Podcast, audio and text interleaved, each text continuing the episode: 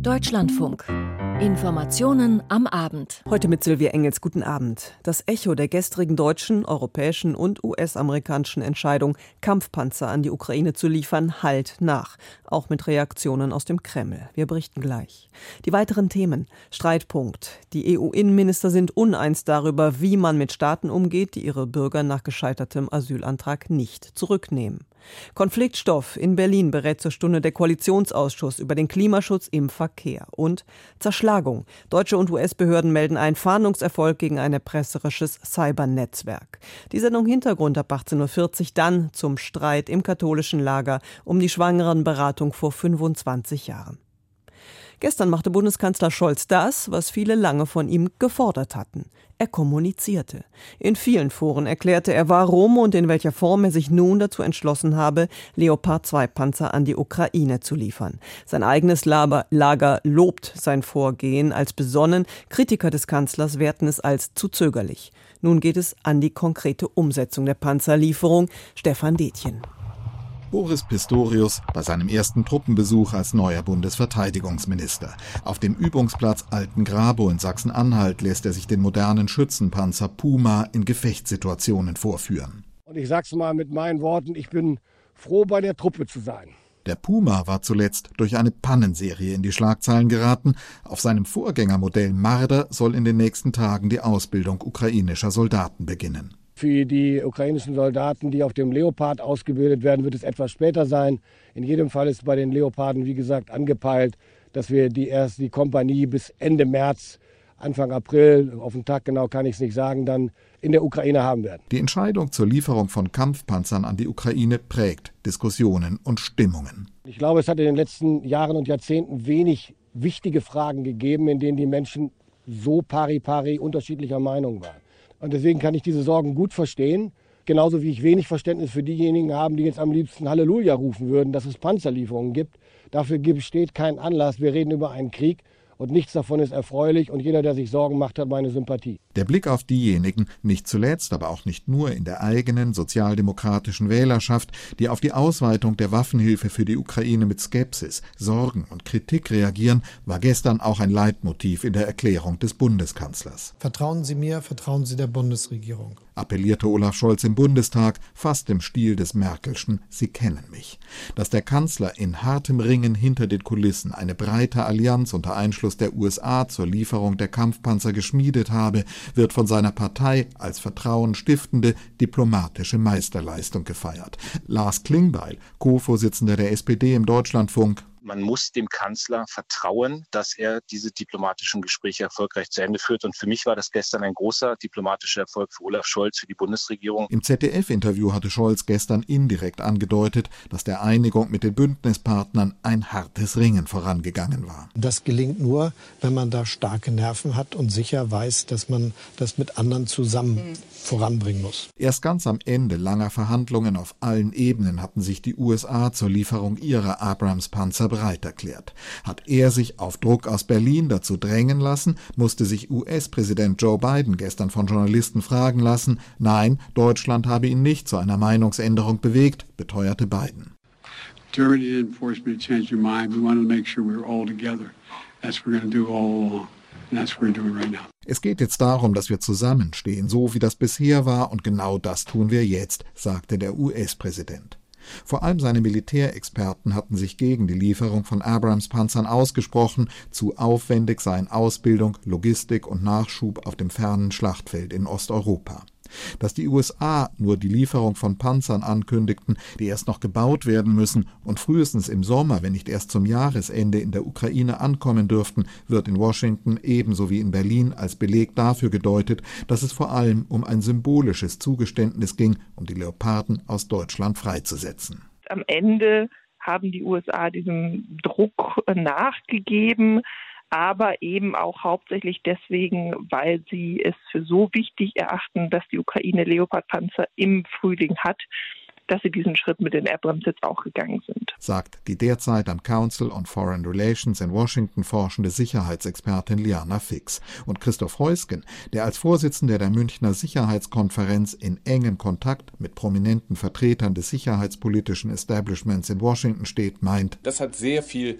sehr viel böses Blut in Amerika verursacht. Der Sicherheitsexperte Christoph Heusgen im Beitrag von Stefan Detjen. In der Ukraine selbst gehen die Kämpfe auch heute weiter. Nicht nur im Osten, wo sie besonders blutig sind, sondern auch durch russische Raketen- und Drohnenangriffe. Bei landesweiten Attacken starben nach ukrainischen Angaben dabei elf Menschen. Parallel dazu nennt der Kreml in Moskau die Lieferung von Leopard 2 Panzern an Kiew eine, Zitat, direkte Kriegsbeteiligung. Stefan Lack. Passend zur Debatte in Deutschland, ob man mit der Lieferung von Leopard-2-Panzern an die Ukraine auch Kriegspartei geworden sei, äußerte sich heute Kreml-Sprecher Dmitri Peskov. Aus den europäischen Hauptstädten und aus Washington kommen ständig Erklärungen, dass die Lieferungen unterschiedlicher Waffensysteme einschließlich der Panzer an die Ukraine keinesfalls eine Einbeziehung dieser Länder bzw. der Allianz in die Militäraktionen, die in der Ukraine stattfinden, bedeuten. Peskov machte klar, dass der Kreml das ganz anders sieht. Zwar vermied er es Deutschland und andere westliche Staaten, die Kiew Kampfpanzer liefern wollen, als Kriegspartei zu bezeichnen, jedoch seien die Waffenlieferungen ein Beleg dafür, dass der Westen keineswegs die Rolle des Unbeteiligten einnehmen könne. Wir sind damit absolut nicht einverstanden. In Moskau wird alles, was die Allianz bzw. die von mir erwähnten Hauptstädte tun, als eine direkte Beteiligung an dem Konflikt wahrgenommen. Wir sehen, dass diese Beteiligung steigt. Wie Russland auf diese Situation antworten werde, ließ er offen. Gestern hatte Peskov gesagt, man müsse die Lage aufmerksam beobachten und geeignete Gegenmaßnahmen treffen.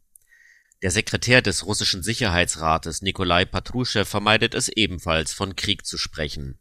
Allerdings sei es offensichtlich, dass sich die NATO und die USA längst an dem Konflikt in der Ukraine beteiligen würden. Der kollektive Westen führe einen Feldzug gegen Russland und nutze die so wörtlich Nazi-Marionettenregierung in Kiew dafür Jahrelang hätten sich die USA darauf vorbereitet, einen hybriden Krieg gegen Russland zu führen, mit dem Ziel, eine multipolare Welt zu verhindern. Der Verlauf der Sonderoperation in der Ukraine zeigt, dass die Vereinigten Staaten und die NATO weiterhin Anstrengungen unternehmen wollen, um diesen militärischen Konflikt in die Länge zu ziehen. Sie sind zu Beteiligten daran geworden. Gleichzeitig wird in Russland immer wieder betont, dass die Lieferung von Leopard-2-Panzern grundsätzlich nichts an der Lage ändern würde. Der Diplomat Konstantin Gavrilov, derzeit Vertreter Russlands bei einem Treffen der OSZE in Wien, meinte heute gegenüber dem staatlichen russischen Fernsehen, man dürfe das nicht überbewerten es ist nichts Gutes an den Lieferungen von Panzern, auch an den möglichen Lieferungen von Flugzeugen. Allerdings sollte man daraus keine Katastrophe machen. Sie werden nichts an der Front verändern können. Unsere Entschlossenheit ist bewiesen. Der Vorsitzende des Verteidigungsausschusses der Duma, Andrei Katapalow, ist der Ansicht, dass westliche Panzerlieferungen zwar die Spannungen erhöhen und die Situation auf dem Schlachtfeld auf eine höhere Ebene bringen würden, dennoch müsse man den Status der militärischen Sonderoperation deswegen nicht verändern. Es sei auch kein Grund, jetzt Deutschland oder anderen Ländern den Krieg zu erklären, auch wenn man derart unfreundliche Aktionen nicht vergessen und Antworten darauf finden werde. Stefan Lack. Angesichts weltweiter Konflikte ist im vergangenen Jahr die Zahl der Menschen, die in Deutschland und der EU Zuflucht suchen, deutlich angestiegen. Die größte Gruppe sind Ukrainer, die als Sonderregel in der EU ein befristetes Bleiberecht bekommen und keinen Asylantrag stellen müssen. Daneben gibt es aber auch viele Menschen aus anderen Ländern, die in der EU um Asyl bitten. Wenn dieser Antrag abgelehnt wird, geht ein Teil dieser Menschen zurück, ein Teil bleibt hier. Auch deshalb, weil manche Herkunftsländer sie nicht zurücknehmen. Darüber haben heute die EU-Innenminister informell in Stockholm beraten. Von dort ist uns nun unsere Korrespondentin Caroline Born zugeschaltet. Frau Born, Lissabon haben sich die EU-Innenminister denn auf einen Umgang mit den Ländern verständigt, die ihre Bürger nicht zurücknehmen? Sie haben diesen Umgang zumindest diskutiert und wollen die Ideen jetzt weiter voranbringen. Die schwedische Ratspräsidentschaft hat Migration als drängendes Problem ausgemacht, hat nochmal gerade in der Pressekonferenz geschildert, dass viele Länder bei ihren Aufnahmekapazitäten an Grenzen stoßen, dass viele teilweise mehr belastet sind als 2015, 2016. Und deswegen setzt man jetzt vor allem auf die Kooperation mit Drittstaaten, die ja völkerrechtlich zur Rückübernahme ihrer Staatsbürger verpflichtet sind und möchte da alle möglichen Hebel nutzen, um mehr Abschiebungen durchführen zu können. Welche Vorschläge liegen da konkret auf dem Tisch? Man möchte insbesondere Druck auf die Herkunftsländer ausüben und hat dafür sozusagen als Schlüsselinstrument den Artikel 25a des Visa-Kodex ausgemacht. Das heißt, dass man ähm, die Bearbeitungszeit bei Visa in die Länge ziehen kann, dass man Gebühren dafür verlangen kann und die Kommission soll dafür entsprechende Vorschläge vorlegen. Denkbar sind daneben zum Beispiel Restriktionen bei den Handelsbeziehungen oder bei der Entwicklungshilfe und ähm, die Kommission hat die Staaten auch nochmal dazu aufgefordert, die Hilfe der Grenzschutzagentur Frontex in Anspruch zu nehmen. Man muss das nochmal dazu sagen. Ähm, die Rückführungen liegen ja in der Verantwortung der Mitgliedstaaten. In Deutschland führen die Bundesländer die Abschiebungen durch. Und um wie viele abgelehnte Asylbewerber geht es hier? Die zuständige Innenkommissarin Ilva Johansson hat gesagt, dass jedes Jahr ungefähr 300.000 Abschiebebescheide rausgehen, aber dass davon nur 70.000 Menschen tatsächlich abgeschoben werden. In Deutschland gab es im letzten Jahr 13.000 Abschiebungen. Und Johansson hat auch nochmal gesagt, dass eben viele, die das Asylverfahren durchlaufen, gar keine Aussicht auf einen Schutzanspruch hätten, aber sie würden die Asylsysteme überlasten und deswegen möchte man jetzt sozusagen den Druck herausnehmen, damit beispielsweise ähm, die Kommunen in Deutschland, die ja immer ächzen, ähm, bei den Unterkünften dann entlastet werden können. Wie wollen denn die EU-Innenminister bei dieser Frage nun weiter vorgehen? Also man hat sich heute versprochen, dass man diesen Visa-Hebel stärker nutzen will als bisher. Da wurden keine konkreten Länder genannt, auf die das angewandt werden soll. Die Kommission hat in der Vergangenheit aber bereits für vier Länder schon entsprechende Vorschläge gemacht. Damals haben sich ähm, die Mitgliedstaaten aber nur dafür ausgesprochen, dass man das mit Gambia tatsächlich beschließt. Ähm, Bangladesch war damals noch im Gespräch. Da hat sich die Situation schon verbessert. Offen ist noch Irak und Senegal. Innenministerin Nancy Faeser hat sich dazu aber sehr zurückhaltend heute geäußert. Ähm, sie hat gesagt, sie würde stattdessen auf etwas anderes setzen. Wir wollen mit den äh, Staaten, auch insbesondere nordafrikanischen Staaten, Migrationsabkommen schließen, äh, die zum einen legale Wege äh, nach Deutschland ermöglichen, aber auf der anderen Seite die auch dann funktionierende Rückführung beinhalten. Und ein entsprechendes Abkommen hat Deutschland bereits mit Indien geschlossen im mhm. letzten Jahr. Das soll Modellcharakter haben. Vielen Dank an Caroline Born live aus Stockholm. Dazu ein Kommentar ab 19.05 Uhr. Ins Inland. Der Fall machte Ende des Jahres Schlagzeilen. Damals wurde ein Mitarbeiter des Bundesnachrichtendienstes verhaftet. Er steht unter dem Verdacht, vertrauliche Informationen nach Russland gegeben zu haben. Heute wurde bekannt, dass es eine zweite Festnahme gibt. Michael Göttschenberg. Wie die Bundesanwaltschaft mitteilte, wurde ein deutscher Staatsangehöriger festgenommen, der eine Schlüsselrolle beim BND-Verratsfall spielen soll. Demnach soll Arthur E. der Mittelsmann zwischen dem mutmaßlichen BND-Verräter und einem russischen Geheimdienst gewesen sein. E. ist deutscher Staatsangehöriger und wurde bei seiner Einreise aus den USA in München festgenommen. Bereits kurz vor Weihnachten war der BND-Mitarbeiter Carsten L. festgenommen worden, weil er Informationen an einen russischen Nachrichtendienst verraten haben soll. Nach Erkenntnissen der Bundesanwaltschaft soll Carsten L. diese Informationen an Arthur E. weitergegeben haben, der sie dann nach Russland gebracht und dort einem russischen Geheimdienst übergeben haben soll. Arthur E. soll nicht beim BND beschäftigt sein. Nach wie vor ist unklar, was genau Carsten L. an die Russen verraten haben soll und aus welcher Motivation heraus. Carsten L. sitzt seit seiner Festnahme in Untersuchungshaft. Michael Göttschenberg über eine Festnahme im Spionagefall BND. Seit einer guten Stunde tagt im Kanzleramt der Koalitionsausschuss. Die Spitzen von SPD, Grünen und FDP wollen in einem alten Konflikt endlich vorankommen. Es geht um den Verkehrssektor. der bislang ja die gesetzten Ziele zur CO2-Minderung verfehlt. Die Grünen verlangen vom liberalen Verkehrsminister Wissing, mit Schnellmaßnahmen gegenzusteuern.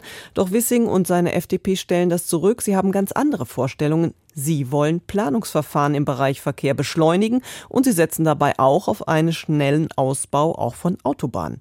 Nadine Lindner beobachtet das aus dem Hauptstadtstudio für uns. Fangen wir mit der Planungsbeschleunigung im Verkehrssektor an. Noch gibt es ja keine Ergebnisse. Wo hat man sich hier verhakt? Ja, also man hat sich verhakt beim Stichwort Priorisierung beziehungsweise Beschleunigung. Dabei geht es vor allem um den Neubau von Autobahnen und das sorgt seit Wochen, fast eher seit Monaten innerhalb der Ampelkoalition für Streit. Die Situation sieht so aus, dass Volker Wissing, der liberale Verkehrspolitiker, Ende des letzten Jahres einen Entwurf für ein Gesetz vorgelegt hat äh, und sein Ansinnen ist es, Neu- und Ausbau von Straßen zum überragenden öffentlichen Interesse äh, zu machen. Damit könnte schneller gebaut gebaut werden.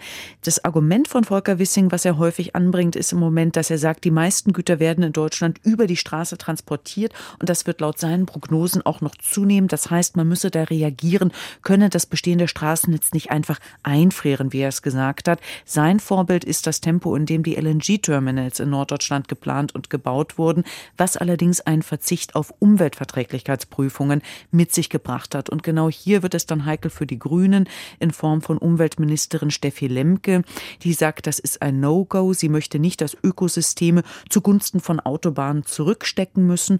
Und grundsätzlich möchte Steffi Lemke auch nur das beschleunigen, was dem Klima und dem Umweltschutz dient. Also das heißt Schienenprojekte, ÖPNV-Projekte. Das schwelt schon seit einer ganzen Weile.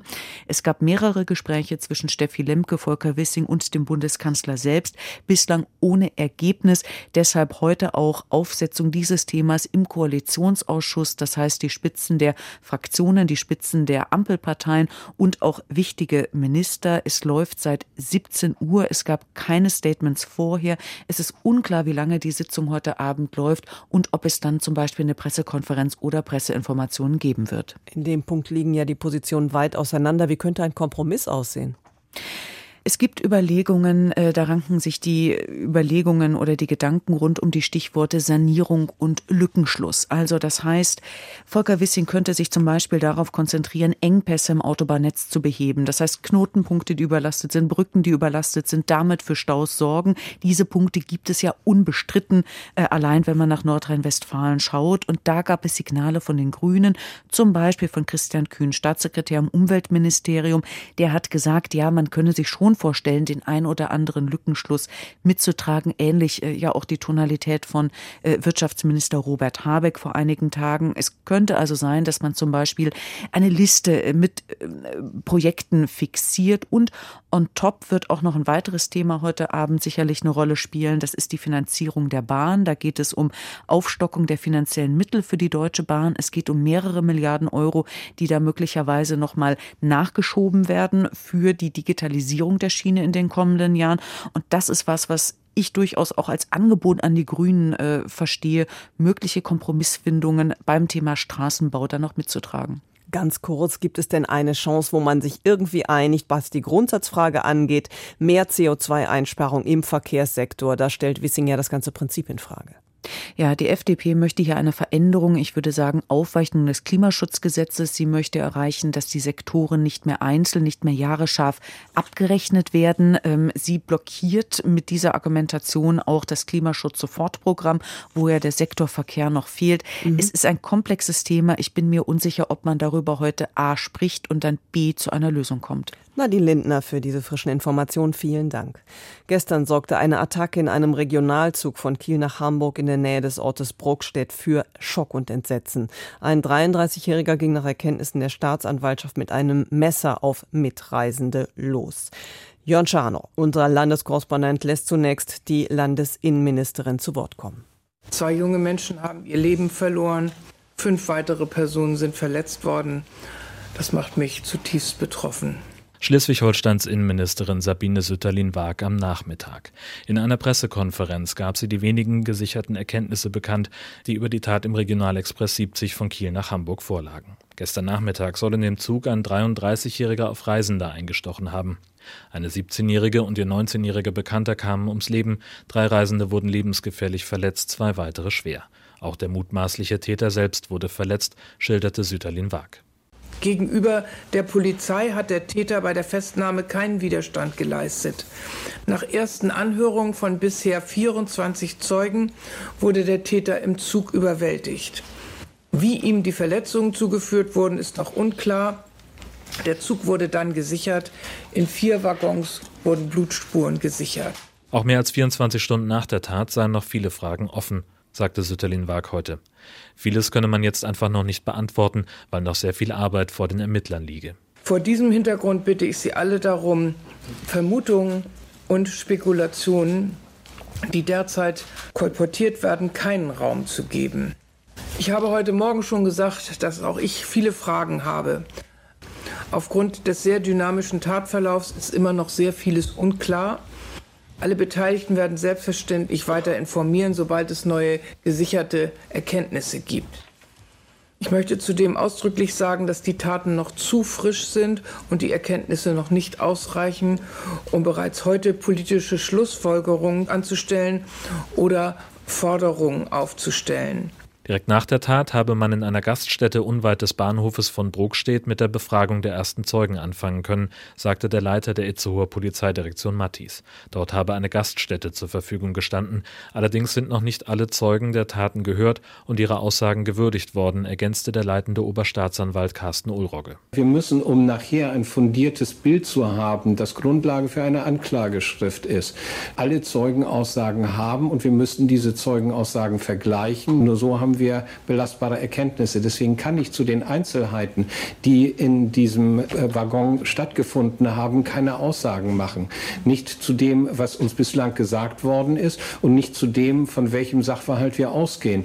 Denn die Zeugen, die wir vernehmen sollen, sollen nicht von mir hören hier in einer Pressekonferenz, was passiert ist, sondern ich will von den Zeugen hören, was passiert ist. Und dann werde ich, wenn wir die gesicherten Erkenntnisse haben, diese Sachverhalte darstellen. Am Nachmittag wurde der mutmaßliche Täter nun dem Haftrichter Richter in Itzehoe vorgeführt. Der folgte dem Antrag der Staatsanwaltschaft und ordnete Untersuchungshaft wegen zweifachen heimtückischen Mordes und vierfachem versuchten Totschlag an. Wann ein Verfahren gegen den Mann beginnen könnte, ist noch offen. Jon Schaar über die Ermittlungen nach der Attacke in einem Regionalzug mit zwei Toten in Schleswig-Holstein gestern. Vor gut eineinhalb Stunden erreichten uns Meldungen über einen wohl großen Fahndungserfolg. Demnach haben deutsche und US-amerikanische Behörden einen schweren Schlag gegen internationale Cyberkriminelle geführt. Es sei gelungen, ein weltweit agierendes Hacker-Netzwerk namens Hive zu zerschlagen, die Daten kaperten, um von Firmen Lösegeld zu erpressen. Thomas Wagner. Wir haben die Hacker gehackt. Wir haben den Sumpf ihres illegalen Geschäftsmodells trockengelegt. Wir haben potenzielle Opfer davor bewahrt, riesige Summen Geld zu verlieren, so um die 130 Millionen Dollar. Liza Monaco vom US-amerikanischen Justizministerium war ein gewisser Stolz anzumerken, als sie über einen der größten Schläge in jüngster Zeit gegen die internationale Cyberkriminalität sprach.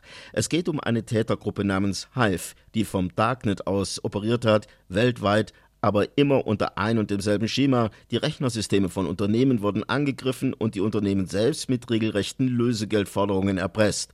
Nur wer zahlt, bekommt wieder Zugang zu seinen Daten, das Ganze weltweit 1500 Mal. Betroffen auch deutsche Unternehmen. In diesem Verfahren fallen über 70 Fälle auf die Bundesrepublik. Drei dieser Fälle haben sich in Baden-Württemberg ereignet. So Andrea Kopf vom Polizeipräsidium im baden-württembergischen Reutlingen, denn dort ist die bundesweit agierende Ermittlungsgruppe der Polizei gegen IT-Kriminalität angesiedelt. Und nicht weit weg von Reutlingen, nämlich im baden-württembergischen Esslingen, nahmen jene Ermittlungen ihren Ausgang, die zum heutigen Schlag gegen die Cyberkriminalität der Hive-Gruppe führte dieser Fall im Landkreis Esslingen zum Nachteil eines Unternehmens war auch so ein bisschen die Initialzündung für dieses ganze Verfahren. So konnten wir dann auch den entscheidenden Hinweis an unsere internationalen Partner geben. Ein Volltreffer, der, wie ein Sprecher des US-Justizministeriums bekannt gab, die Ermittler hüben wie drüben des Atlantiks auf die Spur der Half-Gruppe und deren cyberkriminellen Aktivitäten brachte. Cybercrime is a constantly evolving threat. Cyberkriminalität ist eine kontinuierliche Bedrohung. Wir werden in unseren Bemühungen nicht aufhören, solchen Angriffen einen Riegel vorzuschieben und diejenigen zu unterstützen, die angegriffen worden sind. Thomas Wagner über einen Fahndungserfolg gegen ein Netzwerk, das offenbar gezielt mit Datensperrungen Geld erpresst hat ins Ausland. Bei einer israelischen Militäraktion im Westjordanland in der Stadt Jenin starben heute neun Menschen, 20 Personen wurden verletzt. Das Büro des palästinensischen Präsidenten Abbas verurteilte den Vorfall als Massaker. Die Palästinenser stellten die Sicherheitskooperation mit Israel ein. Die israelische Armee begründet ihr Vorgehen mit Informationen über einen möglicherweise geplanten Terroranschlag. Jan-Christoph Kitzler mit mehr Einzelheiten. Das israelische Militär hat erklärt, man habe Mitglieder einer militanten Gruppe festnehmen wollen, die Verbindung Verbindungen zur Terrororganisation Islamischer Dschihad haben. Dabei sei es zu einem Feuergefecht gekommen. Die Soldaten hätten auf gewaltbereite Palästinenser gezielt, die Angriffe auf Israelis geplant oder ausgeführt hätten. Der Einsatz soll zum Ziel gehabt haben, einen unmittelbar bevorstehenden Terroranschlag zu verhindern. Jenin und insbesondere das dortige Flüchtlingslager gelten als Hochburg palästinensischer Extremisten. Immer wieder hatte es dort in den vergangenen Monaten Razzien israelischer Einsatzkräfte mit Toten gegeben. Immer wieder sind dabei auch Unbeteiligte getötet worden. Bei dem heutigen Einsatz kam nach palästinensischen Angaben eine 60 Jahre alte Frau ums Leben. Ein Sprecher des islamischen Dschihad warnte angesichts der so wörtlich fortlaufenden Aggression in Jenin vor einem Krieg, der jederzeit ausbrechen könne. Die heutigen Zusammenstöße werden als besonders heftig eingestuft, auch wegen der hohen Opferzahlen. Allerdings kommt es beinahe jede Woche zu derlei Einsätzen des israelischen Militärs. Dabei wurden seit Jahresbeginn 29 Palästinenser von israelischen Soldaten erschossen. Im gesamten vergangenen Jahr waren es mehr als 170. Israel hat das Westjordanland seit 1967 völkerrechtswidrig besetzt. Die Zahl der israelischen Staatsbürger, die in dortigen Siedlungen und Außenposten leben, ist mit den Jahren auf rund 600.000 angestiegen. Jan-Christoph Kitzler und der palästinensische Präsident Abbas hat eine dreitägige Staatstrauer angeordnet. Morgen wird der internationale Holocaust-Gedenktag begangen. Er ist gesetzt auf den Termin der Befreiung des Konzentrationslagers Auschwitz. Anlass für den israelischen Präsidenten Herzog heute im EU-Parlament in Brüssel eine Rede zu halten. Er warnte vor wachsendem Antisemitismus, vor allem im Internet, und er blickte auch zurück. Peter Kapern.